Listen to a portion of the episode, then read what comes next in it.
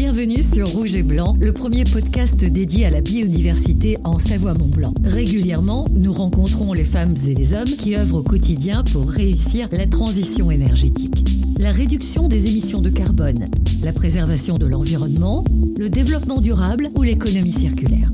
Entreprises, associations, ingénieurs, scientifiques, hydrologues ou glaciologues, tous les acteurs s'expriment sur Rouge et Blanc pour vous informer et vous inviter à changer de paradigme. Tous ensemble, nous réussirons la transition énergétique. Rouge et Blanc Écoutez, on est fait pour s'entendre. Bonjour à tous et bienvenue dans ce nouvel épisode de Rouge et Blanc consacré aujourd'hui à la fondation de l'Université Savoie-Mont-Blanc et à la chaire clé dédiée à l'économie environnementale. J'ai le plaisir d'accueillir Sandra Pain-Moureau, coordinatrice des différentes chaires de la Fondation. Bonjour Sandra. Bonjour Thierry. Et Aude Pommeret, responsable scientifique de la chaire Clé, une chaire dédiée à l'économie environnementale portée par la Fondation et le Grand Annecy. Bonjour Aude. Bonjour Thierry. Alors on va commencer cet épisode peut-être tout d'abord Sandra par une présentation. Quel a été votre parcours? Je suis la coordinatrice des chaires partenariales qui sont des programmes de recherche multipartenaires et pluridisciplinaires et je suis également chef de projet opérationnel sur deux d'entre eux, dont la chaire clé sur l'économie environnementale. On va en parler aujourd'hui avec Aude. En tant que chef de projet, je suis garante de l'atteinte des objectifs du projet dans le budget et les délais impartis, aux côtés du directeur scientifique. Et bah, pour faire tout ça, euh, je viens en fait du, secteur privé et j'ai été formée à la gestion de projet euh, selon un référentiel international dans une école d'ingénieurs à Lyon. Et, euh, j'ai également un passif en commerce international et en langue étrangère. Quelles sont les, les, différentes chaires en fait que propose la fondation? Il y en a sept aujourd'hui. On a du, donc la chaire clé euh, sur l'économie environnementale, la chaire cité sur l'efficience énergétique, la chaire Yopen euh, sur euh, l'innovation ouverte et le management 4.0. Euh, nous avons la chaire MIR sur montagne infrastructure, risque et environnement, la chaire BEST sur la santé mentale, la chaire tourisme durable et euh, la petite dernière, la chaire Valcom, sur les communs fonciers. On voit que les sujets sont très diversifiés en fait. Oui. Alors on est ici à la fondation euh, Savoie-Mont-Blanc à Annecy. Parlez-nous, présentez-nous peut-être euh, cette fondation. Alors la fondation de l'Université Savoie-Mont-Blanc, c'est une instance privée qui rassemble l'université et ses 18 laboratoires de recherche, des entreprises et des collectivités des deux Savoies, ainsi que le club des entreprises de l'université. Euh, c'est un acteur du territoire pour le développement de l'innovation par la recherche universitaire, ce qui fait notre singularité. Et l'objectif à la fondation de l'Université Savoie-Mont-Blanc, c'est de soutenir sur le territoire l'innovation en matière environnementale, sociétale et organisationnelle, d'où les différents sujets que j'ai évoqués sur les chaires, par exemple. La fondation est le véritable outil de cette alliance et pour ça, elle initie et elle anime la collaboration entre ces trois milieux pour décider des thèmes de recherche conjointement. Et puis aussi, euh, comme nous sommes une fondation, évidemment, on réalise des, des, des levées de fonds pour financer les projets. Et, euh, et donc là, la partie de mon métier, on assure également la structuration et le pilotage des projets. Elle fait le lien, en quelque sorte, entre les scientifiques, les chercheurs et les entreprises. Exactement. Combien de projets de R&D justement ont été développés par la Fondation? Depuis la création en 2016 de la Fondation, c'est 50 projets de R&D qui ont été soutenus pour environ 2,3 millions d'euros. Euh, il y a également la création de trois startups, deux plateformes technologiques ouvertes, et puis euh, les sept chaires partenariales pour environ 2 millions d'euros euh, dont j'ai parlé tout à l'heure. Et l'intégralité de, de, ces projets qui sont portés par la Fondation sont menés au sein des deux Savoies au bénéfice du territoire. Et également, si je dois dire un autre mot sur la Fondation, euh, c'est que nous sommes une équipe de cinq personnes, une équipe opérationnelle de cinq personnes. Quels sont les, les, les fondateurs, je dirais les créateurs de cette fondation? Quelle a été le, la genèse? Alors la, la, fondation existe aujourd'hui grâce à 18 membres fondateurs. Au départ, ils étaient un peu moins nombreux, mais un cycle de 5 ans est déjà passé. Et sur le nouveau cycle, des, des, des membres fondateurs des entreprises et des collectivités se sont rajoutés euh, à l'équipe. Euh, Aujourd'hui, donc, on est au, au, nombre de 18 membres fondateurs et puis 46 mécènes. Dans nos membres fondateurs, on retrouve l'Université Savoie-Mont-Blanc, euh, son club des entreprises, et puis des entreprises euh, comme Somfy, Soprasteria, Pfeiffer Vacuum, le Crédit Agricole des Savoies, Alfi, NTN Europe, euh, Autoroute et Tunnel du Mont Blanc, Salomon, Beau Industrie, de RBI, Bontaz ou encore Patriarche. Et également, euh, nous avons des collectivités à nos côtés, que sont Grand Annecy, le pôle métropolitain du Genevois français, les départements de Savoie et le département de Haute-Savoie. Alors on voit que ce sont des poids lourds de l'industrie hein, ici en Savoie-Mont-Blanc, les entreprises que vous nous avez citées. Quels sont leur intérêt en fait de, de participer, d'être dans cette euh, fondation? Bah, L'intérêt pour eux, c'est de pouvoir faire partie intégrante euh, d'une dynamique d'innovation sur le territoire par la recherche académique qui est à la fois appliquée et fondamentale. Et les, les membres fondateurs on, font partie intégrante de la gouvernance de la fondation.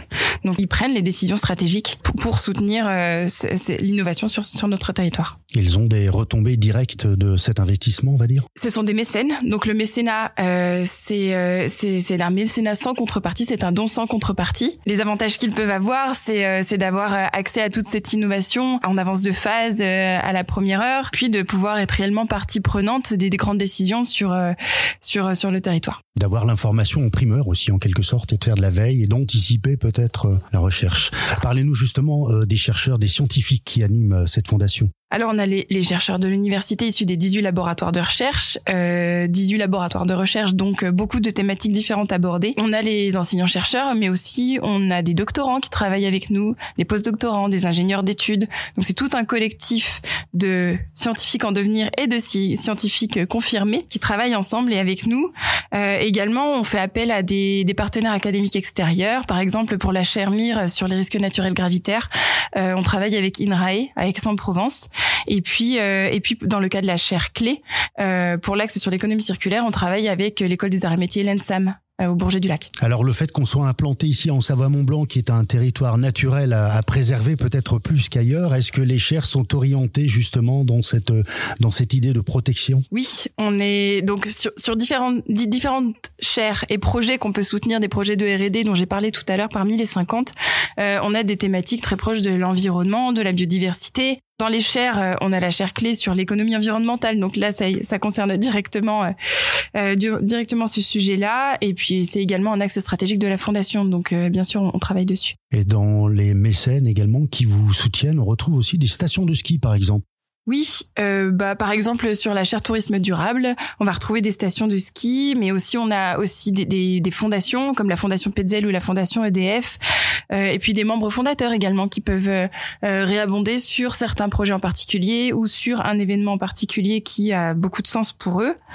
Euh, et puis bah tant qu'on parle des mécènes, pour la chaire clé, euh, donc qui est coporté avec Grand Annecy. On va retrouver euh, des entreprises euh, emblématiques comme Maped, GRDF, Thermocompact, Energy Pool. également, on a Pfeiffer Vacuum, Salomon et puis le Medef du de Haute-Savoie qui, qui sont mécènes spécifiquement de cette chaire-là des acteurs du territoire Savoie-Mont-Blanc. C'est ça. Est-ce que c'est ouvert à d'autres entreprises un peu plus loin et un peu plus éloignées? Oui, c'est possible aussi, euh, sachant que la, la fondation de l'université reste très ancrée sur les deux territoires, comme je l'ai dit précédemment. C'est une fondation ouverte. Est-ce qu'on a des exemples, euh, je dirais, de chair aboutis, des exemples concrets pour mesurer les retombées de tout ce travail de recherche? Oui, on en a plusieurs, mais d'abord peut-être qu'il serait intéressant que je j'explique ce que sont les chaires partenariales parce que c'est pas forcément euh, la tasse de thé de tout le monde. Donc comme euh, ce sont des, des programmes de recherche qui sont structurants pour l'université et pour la fondation, euh, puisqu'ils représentent de belles réussites d'interdisciplinarité. Ce sont des projets qui ont une durée entre 3 et 5 ans et qui sont multipartenaires. Donc la richesse se fait par les, les parties prenantes qui sont euh, très diverses et puis et puis les les chercheurs de talent qui sont à l'intérieur de ces chaires. Et donc aujourd'hui, on en a sept qui gravitent tout autour des trois axes stratégiques de la fondation. Je les ai cités tout à l'heure. Et puis euh, pour parler d'une chaire euh, aboutie, la plus aboutie, c'est sur l'innovation ouverte euh, et le management 4.0. C'est la plus avancée aujourd'hui puisqu'elle a démarré il y a quatre ans et aujourd'hui elle arrive à son terme. Et je peux donner un rendez-vous aux auditeurs pour la, la restitution des résultats de cette chaire et de l'incroyable travail des, des chercheurs de de l'IREG, de l'Institut d'économie et de gestion. Le 15 février 2024, il y aura une restitution des travaux de ces quatre ans de chaire. Qui se fera ici à l'université Oui, c'est ça. Et puis euh, et puis puis la chaire clé aussi qui est à mi-parcours aujourd'hui euh, et dans laquelle euh, on peut avoir une thèse par axe dont vous parlera Aude tout à l'heure. On peut parler également, Sandra, des projets d'amorçage également. Oui, alors un projet d'amorçage, c'est un projet de recherche exploratoire qui est à, à fait, de faible maturité, euh, à l'état de preuve de concept, on peut dire. Ce sont des projets qui sont issus des 18 laboratoires de recherche de l'université euh, que la, la fondation soutient, euh, soutient euh, pour pour leur originalité, leur aspect innovant euh, et puis leur retombée sur le territoire et pour les entreprises et puis euh, et puis pour l'université également. Euh, je peux vous donner quelques exemples pour être un peu plus concret. Euh, en, en, matière d'environnement, euh, on peut avoir, euh, on a un projet euh, qui s'appelle Plastilac des, des, chercheurs de l'université qui qui qui consiste à, à, chercher les microplastiques dans les lacs. Euh, et puis en déterminer bah, la source et, euh, et la, la, la, quantité. Les lacs, euh, je dirais, où on se baigne en plaine ou les lacs alpins Et les lacs alpins. Plutôt les oui, deux. Les deux. En fait, il y a un comparatif entre les deux. Euh, un autre sujet qui est complètement différent, on peut, on, on a soutenu, c'est un projet de la première heure euh, soutenu par les membres fondateurs qui s'appelle Musical, qui, euh, qui concerne la musique et le handicap. Euh, et ce projet en fait consiste euh, de, de passer de l'instrument adapté à un instrument augmenté pour qui, qui permet des, des effets des effets supplémentaires pour et en fait ce projet qui a été soutenu en 2018 a donné lieu à une thèse qui aujourd'hui est en train de se terminer euh, et c'est une thèse à la croisée entre psychologie et euh, informatique avec euh, des objets connectés. Et ça permet, conjointement avec des psychologues, de pouvoir euh, diagnostiquer des, des troubles du spectre de l'autisme. Comment ça se passe si on veut présenter un, projet d'amorçage justement? Alors pour, pour présenter un projet d'amorçage, donc c'est, euh, ce sont des chercheurs de l'université euh, qui qui peuvent aller sur notre site internet et télécharger un dossier euh, qui se veut volontairement succinct mais qualitatif euh, d'un recto verso, ce qui peut changer la vie des chercheurs par, ailleurs, c'est à quoi ils sont habitués. Euh, et puis ensuite il y a une, une présélection par le comité de par, par la direction de la fondation et puis ensuite passage passage au niveau de la gouvernance de la fondation avec avec une, euh, une présentation orale euh, de, des tenants et aboutissants du projet, avec euh, voilà un, un, budget clair, une demande claire, et puis dans, dans l'objectif ensuite de pouvoir cranter sur un, un, appel à projet pour lequel il ne serait pas suffisamment mature aujourd'hui. Et si je dois revenir sur un, un, un exemple de, de, projet qu'on a pu soutenir, il y a également le projet Commun, euh, qui est sur les communs fonciers, qui a donné lieu à la Chervalcom aujourd'hui, qui est en phase de préfiguration. D'accord. Euh, voilà. Et puis, euh, et puis, euh, vous me parliez d'environnement tout à l'heure, et, et euh, la fondation de l'université Savoie Mont Blanc a participé au financement de Isen Life, euh, un projet dont certains ont peut-être entendu parler, qui est piloté par Jean-Baptiste Bosson du Conservatoire d'Espagne. Grand spécialiste de des, des glaces et des glaciers, oui, tout à fait. C'est ça. Et, euh, et donc aujourd'hui, euh, bah, il y a une publication de recherche euh, co-signée avec des chercheurs de l'université qui, a été publiée dans la revue internationale Nature. Et, et c'est pas fini. Tout à fait. Au mois d'août, je crois. Il y a eu pas mal de, reportages d'ailleurs après cette publication. Quelles sont les, je dirais, les autres activités, peut-être les événements qu'organise la fondation? Oui, alors la, la, fondation a une, une activité de valorisation euh, qui c'est une activité clé à la fondation pour faire sortir les connaissances des laboratoires, si on peut dire ça comme ça. Et pour ce faire, euh, on organise un événement phare qui s'appelle le Hubinov, euh, dont euh, les entreprises, les institutions peuvent être mécènes directement euh, pour pour le volet prospectif en fait. Et et en général, c'est c'est Hubinov qui ont des formats originaux débouchent sur des cercles l'innovation prospective qui sont euh, des questions euh, plus plus précises et, dont on parle avec euh, avec des experts qualifiés pour pour évaluer évaluer un futur possible ou non sur ces questions-là. Et la prochaine édition aura lieu euh, en 2024, le 11 avril. Oui, c'est ça. C'est cet événement a à chaque fois un format différent euh, et original. Et, et l'objectif euh, d'un Hubinov, c'est d'éveiller la curiosité pour euh, et puis aussi de découvrir les pépites euh, qui se cachent à l'intérieur de l'université. Euh, ça permet aux acteurs, le, le, triptyque des acteurs, donc collectivité, entreprise et chercheurs académiques, de se rencontrer, de phosphorer et puis surtout de sortir de la routine pour, pour, pour réfléchir en fait à des sujets de, de demain. Bien sûr. Voilà. Et les autres euh, événements, les activités, il y a les masterclass par exemple. Oui, donc là, ce sont des événements issus des chaires. Euh, la dernière en date, c'était celle de la chaire clé euh, sur la sobriété, animée par Aude GRDF et puis Energy Pool, les mécènes de la chaire, qui était très très intéressante. Energy Pool, en deux mots, vous pouvez nous, nous présenter Energy Pool peut-être? GRDF, on connaît Energy Pool, c'est une entreprise qui fait de la, de la flexibilité énergétique. De consommation électrique. Voilà, c'est ça. Qui anticipe les besoins. Oui, c'est ça. Et en fait, qui permet euh, c'est ça qui anticipe les pics de charge et qui permet euh, de, de pouvoir euh, bah, ne de, pas se retrouver dans le rouge en fait. Et, et, donc ces masterclass, euh, ce sont ce sont des cours en fait. C'est pas mal d'informations descendantes, même si bah, pendant la masterclass sur la sobriété énergétique, il y a eu beaucoup d'échanges. Euh, et puis c'est à une ou plusieurs voix sur un sujet vraiment d'actualité, un sujet de d'une chaire. Et puis les, les sujets de ces masterclass sont discutés avec le comité de pilotage, la gouvernance de la chaire. Et puis un autre événement euh, qu'on organise euh, de manière régulière, ce sont les ateliers de réflexion thématique. Euh, le dernier qui a eu lieu, c'était aussi sur la chair clé, sur le cycle de vie des matières plastiques avec les experts chercheurs de, de l'ENSAM. Voilà, ça a eu lieu chez MAPED. Très bien. Il y a des associations avec lesquelles vous, vous collaborez également, des associations du, du territoire comme l'association ID, Solucir, le réseau Green. Comment se passe ce partenariat? Concrètement, on, on, participe aux instances des uns et des autres, on partage les informations. Euh, dans le cas de ID, on, la fondation est membre du comité scientifique et du conseil d'administration. Euh, donc l'idée, c'est de pouvoir échanger nos informations, nos événements, euh, les connaissances pour pouvoir mutualiser au sein de nos réseaux respectifs qui sont euh, concernés par, euh, par, par les mêmes thématiques. L'échange d'informations est primordial. Oui, bien sûr. Par exemple, on a aussi des pôles de compétitivité qui peuvent être euh, des partenaires de la fondation. Par exemple, on, on a euh, on a le on a Indura qui était un cluster et qui est passé pôle de compétitivité, mais aussi on travaille avec les CCI, par exemple, pour être au plus proche des besoins du territoire. Très bien.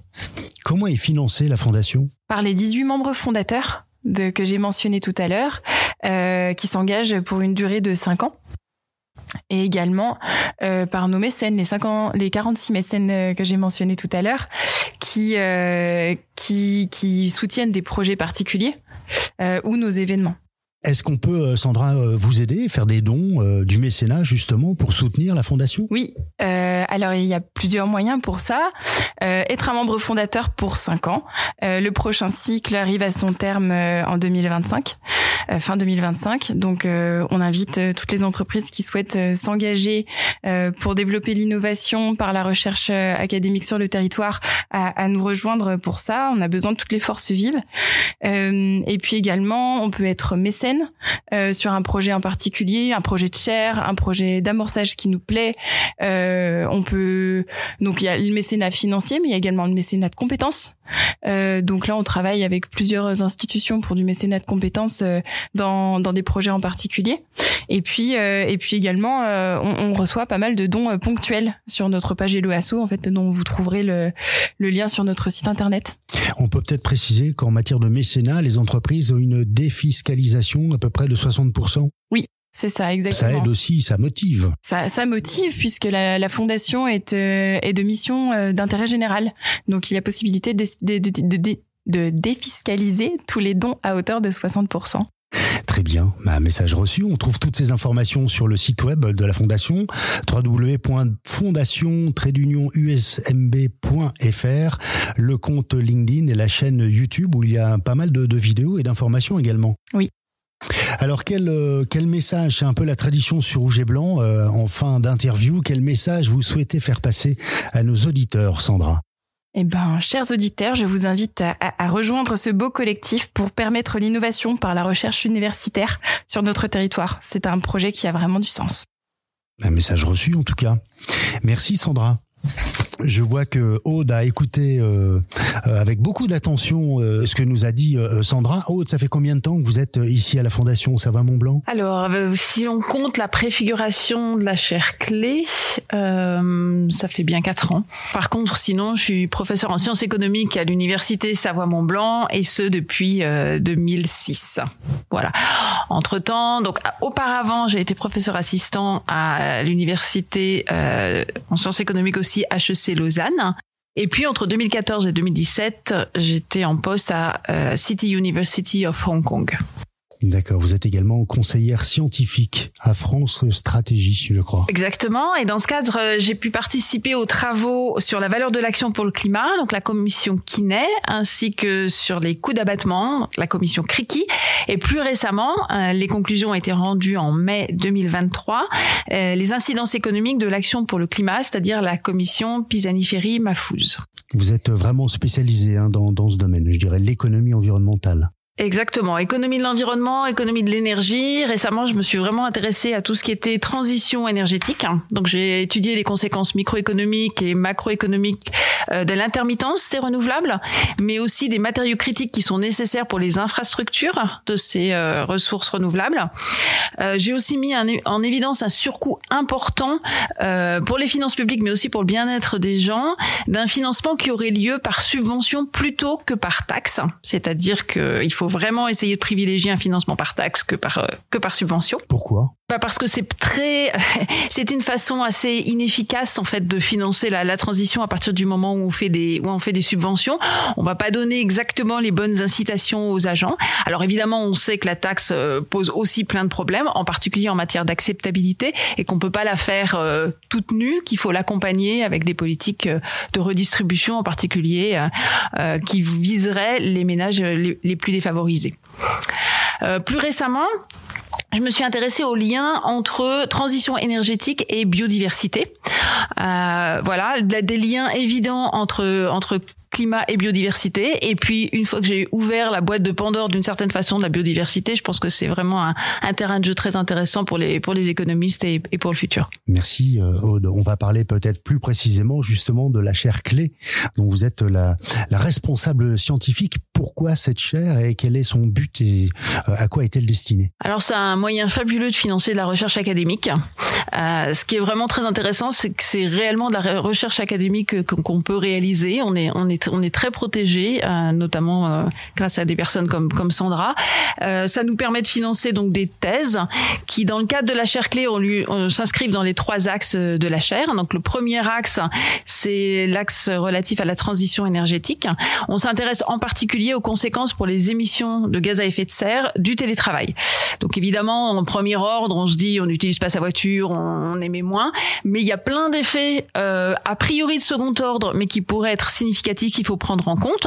Euh, si on n'est pas euh, sur son lieu de travail, on est chauffé, mais de façon individuelle. Ensuite, exenter les, les décisions qui vont être prises euh, de localisation du lieu de travail par rapport à l'habitat vont être impactées aussi. les décisions d'acquérir un véhicule électrique plutôt qu'un véhicule thermique aussi. Et donc, c'est toutes ces conséquences pour les émissions à gaz à effet de serre qu'il faut prendre en compte. Et c'est absolument pas, voilà, c'est absolument pas trivial. C'est très intéressant de, réfléchir à ça le cadre de la thèse. Et bien sûr, c'est euh, des réflexions qui intéressent et dont les conclusions vont intéresser les entreprises du territoire pour justement les aider à avoir une politique efficace en matière de, de télétravail. Alors justement, quels sont les liens avec les entreprises euh, du territoire ici de la région? Donc les, les entreprises sont, jouent un rôle de, de mécène, euh, voilà. Et après ça, on est absolument libre de réfléchir à nos sujets de recherche et à les appréhender de la façon dont on le souhaite. Mais c'est aussi une source d'inspiration, c'est-à-dire qu'on a régulièrement des interactions avec ces entreprises. Et un exemple récent que j'aime beaucoup. Euh, en tant que chercheur, on réfléchit beaucoup à un, à un instrument qui vient d'être mis en place au niveau européen, qui est le mécanisme d'ajustement carbone aux frontières. Alors les questions qu'on se pose, c'est est-ce que vraiment ça va permettre de réduire les fuites de carbone? Donc euh, peut-être pour mémoire, mécanisme d'ajustement frontière au carbone, euh, carbone aux frontières, pardon, ça consiste à taxer les émissions qui rentrent euh, dans l'Union européenne de façon à essayer de rétablir la compétitivité entre les entreprises européennes qui elles ont à payer un prix du carbone dans le cadre du marché européen des permis euh, d'émission. Et puis les entreprises euh, hors de l'Europe qui elles n'ont pas à payer euh, ce, prix du carbone. Donc elles ont à la place à payer cette, ce mécanisme d'ajustement carbone aux frontières. Et donc les économistes réfléchissent beaucoup à l'efficacité de ce mécanisme, mais en interagissant avec les entreprises, en leur expliquant qu'on réfléchissait à ça et sans vraiment penser que ça pouvait les intéresser d'un point de vue pratique, on a observé qu'elles savaient très mal comment s'emparer de cet instrument. En particulier, donc est-ce que c'est le service achat qui doit les regarder. On était en interaction avec un service environnement qui disait moi je vois pas très bien comment m'en emparer.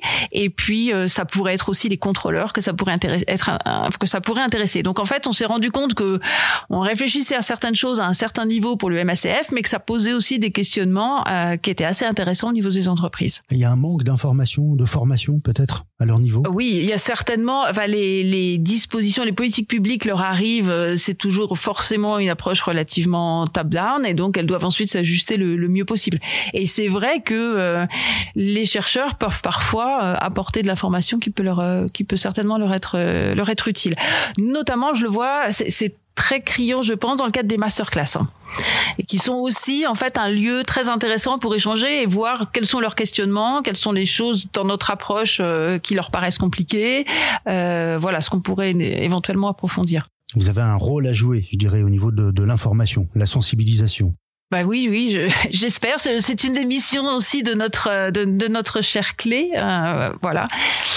Euh, peut-être avant qu'on perde le fil, j'aimerais revenir sur les trois axes de la chaire, puisqu'on a beaucoup développé sur le premier qui était euh, la transition énergétique hein, et le télétravail. Euh, le second est relative à l'économie circulaire. Et on s'intéresse en particulier au conflit d'usage dans le cadre de cette thèse.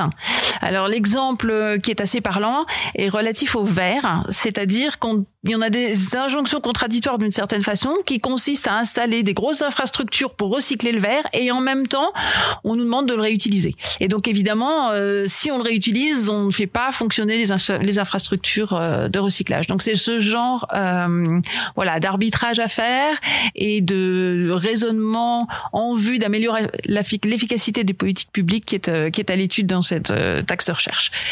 Et le dernier, concerne les nouveaux modèles économiques.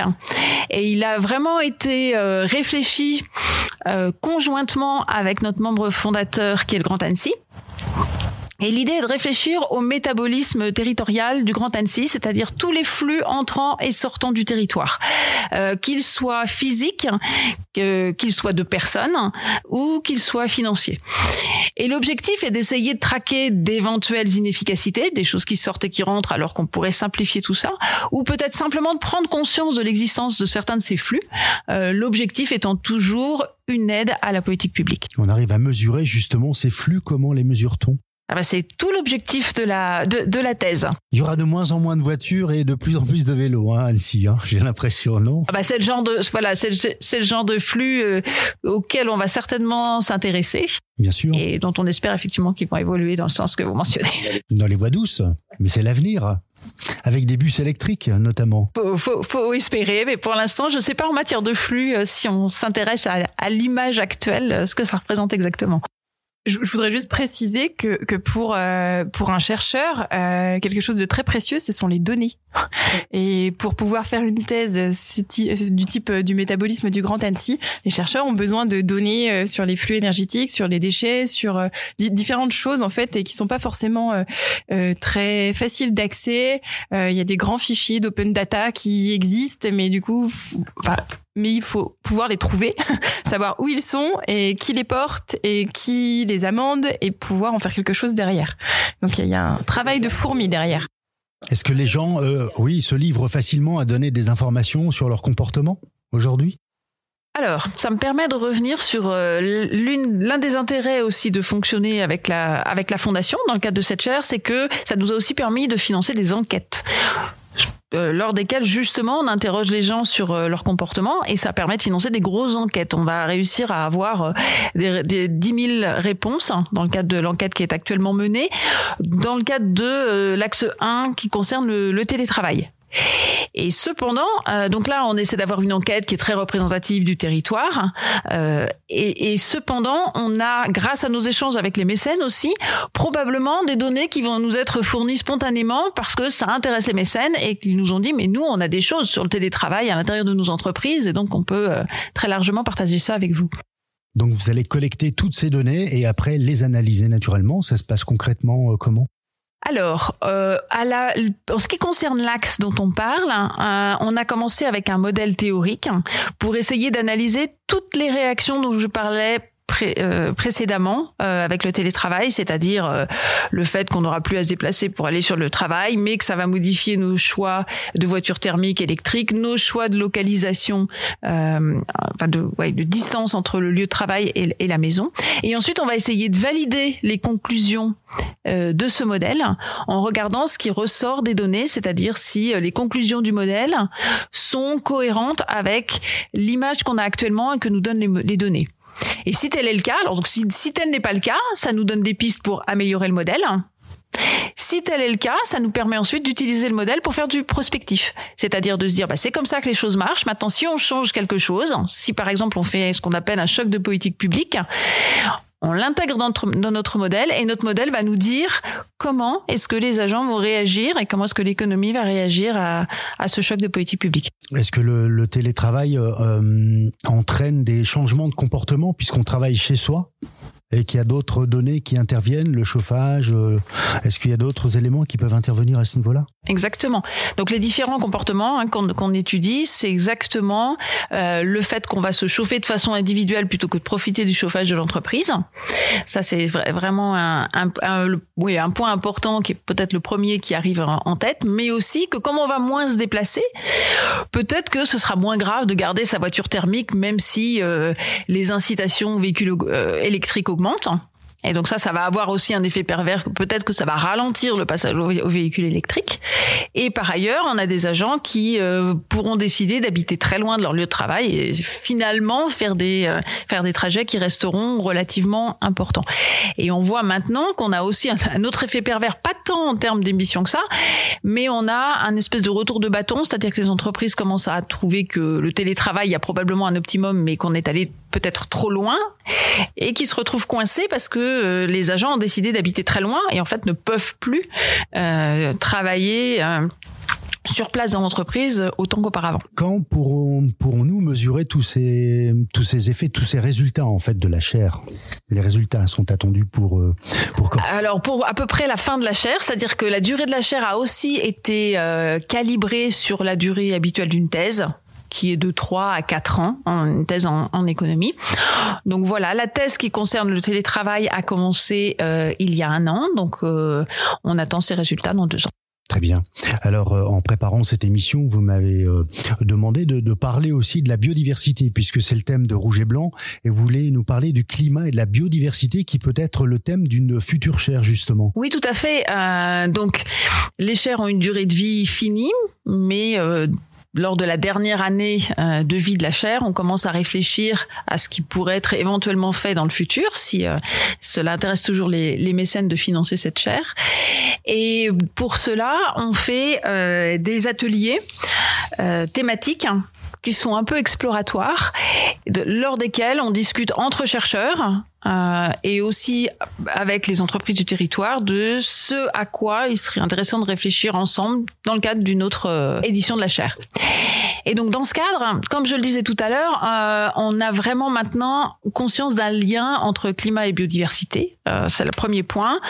Et ensuite du champ des possibles qui s'ouvre aux économistes pour l'étude de la biodiversité, en fait, qui est très en retard par rapport à tout ce qu'on a pu faire pour le climat.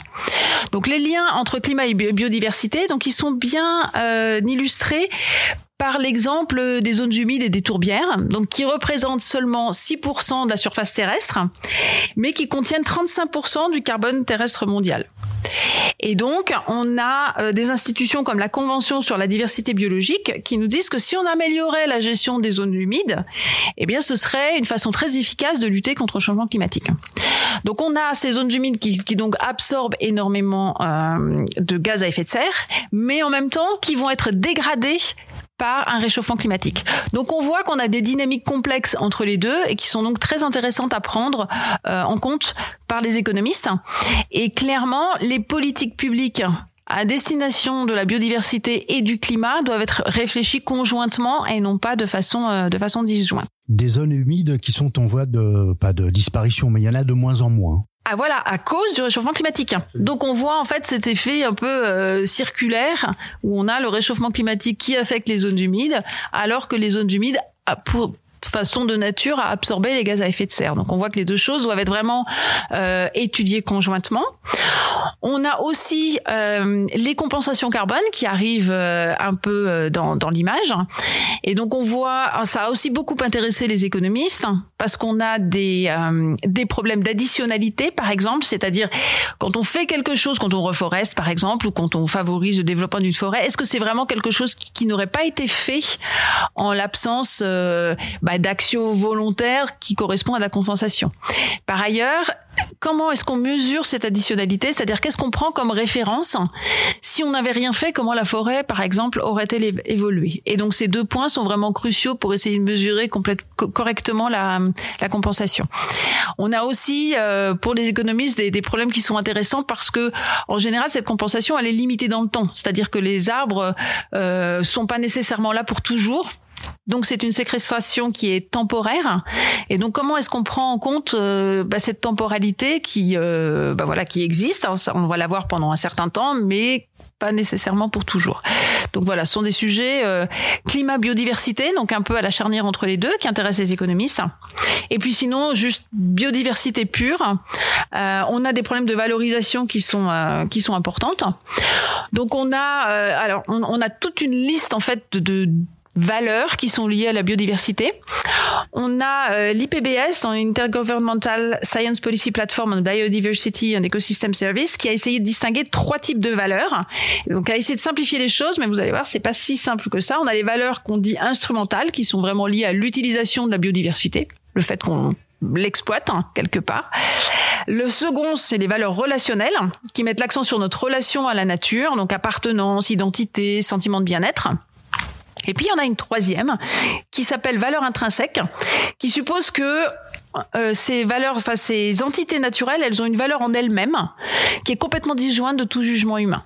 Donc c'est quelque chose qui a encore une autre dimension et qui est encore plus compliqué quelque part euh, à appréhender. Donc on voit que comme c'est difficile. Et par ailleurs, un autre problème qui se pose avec la biodiversité, c'est que c'est extrêmement hétérogène. Euh, comment est-ce qu'on prend en compte les fleurs, euh, les chauves-souris, l'eau? Enfin voilà, c'est des choses qui ont des dimensions complètement différentes. Et donc il y a des tentatives de mesures qui sont faites. Donc par exemple par par Carbone 4 et CDC Biodiversité, qui s'appelle le, le MSA, donc le Mean Species Average, qui essaie en fait d'avoir une mesure un peu unifiée euh, des services écosystémiques ou de la biodiversité, qui va se mesurer en kilomètres carrés équivalent vierge. C'est-à-dire que quand on a une surface qui est un petit peu détériorée, on va la transformer en, en kilomètres carrés équivalent vierge. Voilà. Euh, en vous écoutant, Aude, on a l'impression que euh, tout s'accélère parce qu'on a pris du retard. En fait, on n'est pas parti suffisamment tôt pour justement tous ces tous ces problèmes de changement climatique et de transition climatique.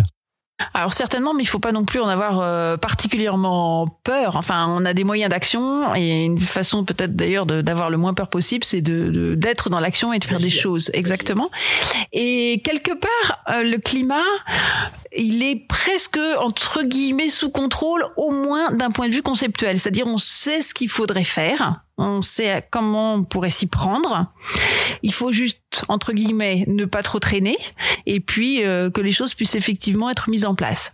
Pour la biodiversité, c'est une autre dimension. Enfin, on a là pour le coup, on a vraiment un train de retard, ce qui ne veut pas dire que c'est nécessairement catastrophique, mais on a l'impression que euh, bah, maintenant, il va falloir commencer à y réfléchir euh, aussi bien et autant qu'on l'a fait pour le climat. Est-ce que tout est lié en fait quelque part? Oui, oui, oui tout est lié, mais il faut de nouveau pas essayer de se laisser trop perdre par euh, par par cette complexité et par euh, voilà et par et par du pessimisme. Alors quel sera le contenu justement de cette future chaire dédiée à la biodiversité? Alors la chaire serait pas intégralement dédiée à la biodiversité. On y réfléchit pour que peut-être ça constitue un de nos axes. Mais de nouveau, mettons pas la charrue avant les bœufs. On a un atelier thématique qui est prévu sur le sujet. On va échanger tout est ouvert. Et puis, on a d'autres ateliers thématiques qui sont prévus, notamment autour du plastique, qui a l'air d'être aussi un point qui est, un, qui est important, qui peut d'ailleurs avoir des conséquences quelque part sur la, sur la biodiversité. C'est notre façon de la, de la récupérer, mais on ne sait pas du tout. Peut-être qu'elle sera dédiée intégralement à la biodiversité, mais pour l'instant, euh, rien n'est absolument, euh, n'est absolument. Vous êtes en phase d'identification des, des thématiques. Exactement. C'est ça qui est passionnant, en fait. On ne sait pas ce qu'on va chercher et trouver. On parlait tout à l'heure donc de, de valeur. Comment on arrive à mesurer la valeur dans la thématique de la biodiversité? On commence à avoir des mesures très imparfaites hein, euh, pour la biodiversité, juste pour essayer d'avancer. Donc c'était le MSA dont je parlais tout à l'heure, le Mean Species Average. Mais une, fois qu'on a cette mesure, en fait, c'est la première étape pour essayer de donner une valeur à la biodiversité. Donc il existe déjà beaucoup de valeurs, mais elles sont très hétérogènes. Elles, euh, il y en a qui ont été élaborées au niveau international, il y en a qui ont été élaborées au niveau français, mais elles sont très difficiles à utiliser justement parce qu'elles sont très diverses. Quelle est l'unité de, valorisation? Alors, on peut avoir différents types de valeurs et notamment, par tout à l'heure, je parlais de, valeurs intrinsèques. On voit bien que ça va être compliqué de mettre des euros en face.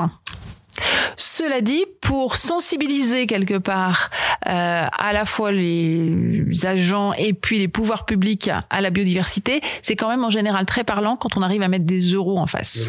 L'un des objectifs, c'est probablement pas la seule chose qu'il faille faire avec la biodiversité, mais ça peut être intéressant d'essayer de mettre des euros en face de la valeur de la biodiversité.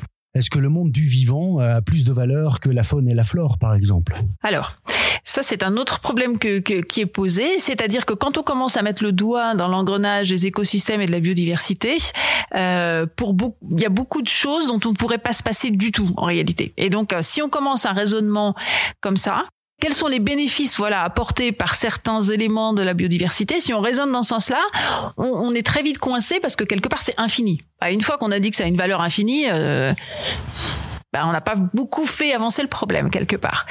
Donc une bonne idée consiste probablement à prendre le problème dans l'autre sens, c'est-à-dire combien ça coûte de préserver la biodiversité. D'accord. Euh, si on commence à regarder du côté des bénéfices, euh, on est tout de suite coincé. Donc une, autre façon de prendre le problème consisterait à, s'intéresser au côté des coûts. Et donc c'est là qu'on récupère aussi un lien avec l'approche climat, c'est-à-dire que par exemple en France, hein, quand on a calculé la valeur de l'action pour le climat, ce qu'on a fait, c'est se donner un objectif. On a un objectif qui est de ne pas dépasser un réchauffement de 2 degrés. À cet objectif, on peut faire correspondre ce qu'on appelle un budget carbone pour la France, c'est-à-dire que la France, elle a encore un certain nombre d'émissions qui peuvent avoir lieu, et puis après, il faudra arrêter net, d'accord euh, Eh bien, on peut avoir le même, et, et donc face à ça, une fois qu'on avait cette quantité. On a un crédit de départ. Voilà, on a un crédit de départ et on a des technologies qu'on connaît, des technologies qu'on connaît pas encore bien, qui sont pas encore complètement matures, mais sur la base de nos connaissances, après, on calcule combien ça va coûter de respecter cet objectif de budget carbone. Et c'est comme ça qu'on a obtenu la valeur de l'action pour le climat euh, telle que ça a été fait dans la dans la commission Kiné, qui au passage est aux alentours de 130 euros par tonne de CO2 actuellement. Et donc l'idée, eh bien, ce serait de se poser la même même genre de question avec la biodiversité, en se disant, ben voilà, on veut absolument préserver ce montant de biodiversité. Donnons-nous un objectif politique, tout comme le 2 degrés est un objectif politique, d'accord Parce que pourquoi 1,9 ou 2,1 euh, Donc c'est un objectif politique qui parle, qu'on comprend, qui, est rationnel et qui est validé, qui a, qui a une, oui, une légitimité politique. Donc essayons de trouver un, aussi un objectif euh, qui ressemble à ça pour la biodiversité. Et en fait, on a déjà la Convention pour la diversité biologique qui a euh, proposé certains objectifs, hein, donc euh, qui peuvent servir de base de réflexion. Et posons-nous la même question combien ça va coûter de d'atteindre ces objectifs en termes de biodiversité? Et ça, c'est une autre façon de récupérer une valeur qui permet de contourner le problème des bénéfices et qui permettrait, voilà, peut-être de faire avancer un peu les choses euh, du, du, côté de la biodiversité. Alors de nouveau, on va avoir des problèmes d'hétérogénéité, donc ça va sûrement être une mesure tout à fait imparfaite hein, qui aura euh, peut-être pour seul mérite d'exister et qui demandera à être confronté avec des approches qui seront beaucoup plus euh, bottom-up comme on a l'habitude, c'est-à-dire de regarder les choses plus précisément, de compter les chauves-souris comme je dis, et de voir si tout, tout ça est cohérent et permet effectivement d'avancer. Quand est-ce qu'on pourrait euh, compter sur ce, ce, ce, genre de mesures justement pour vous? Quelle est l'échelle temps? Alors, euh, on n'a pas encore de, de, chair sur le sujet, on n'a pas encore de thèse commencée sur le sujet, donc euh, je pense que c'est pas pour tout de suite, tout de suite. Je sais que les Anglais réfléchissent aussi à une approche qui est qui est similaire à celle-là, donc ça va peut-être accélérer un peu les choses, mais pour l'instant, c'est vraiment à l'état de à l'état de réflexion. Est-ce qu'il y a des pays qui sont plus avancés que d'autres dans ce domaine justement de réflexion? Pas tellement. Voilà, à ma connaissance, donc les Anglais commencent à réfléchir de cette façon-là. Par ailleurs, il n'y a pas de consensus, hein, donc c'est pas sûr que que tout le monde soit soit convaincu que ce soit la bonne façon d'appréhender le problème. Est-ce que l'Europe peut pas décider pour les les 27 pays euh, communautaires? Alors, euh, au-delà de prendre des décisions, là, on en est vraiment à la réflexion de comment appréhender le problème et donc dépasser ce, cette idée que si on mesure la valeur de la biodiversité par les bénéfices, on, on a cette valeur infinie qui nous permet pas vraiment de d'un point de vue pratique d'avancer. Et donc, euh, je pense que la politique publique, c'est encore un stade, euh, un, un, stade ultérieur.